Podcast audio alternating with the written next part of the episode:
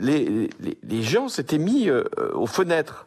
Et j'en ai, ai, même vu qui étaient sur les toits pour voir la, la reine. Il n'y a, a, que la reine qui pouvait provoquer une, une telle effervescence et, et, une telle mobilisation.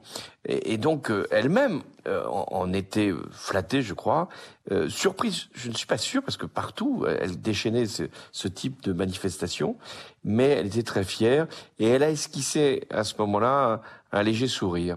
Puis après est venu le, le dîner d'État. Vous savez, ce sont des, des, des, moments très longs, parfois fastidieux, euh, où euh, ça, ça, dure plus longtemps que c'est possible. Et, et, puis comme elle était quand même euh, déjà fatiguée euh, par, par ce long déplacement, qu'elle devait partir très tôt le matin, elle est quand même restée.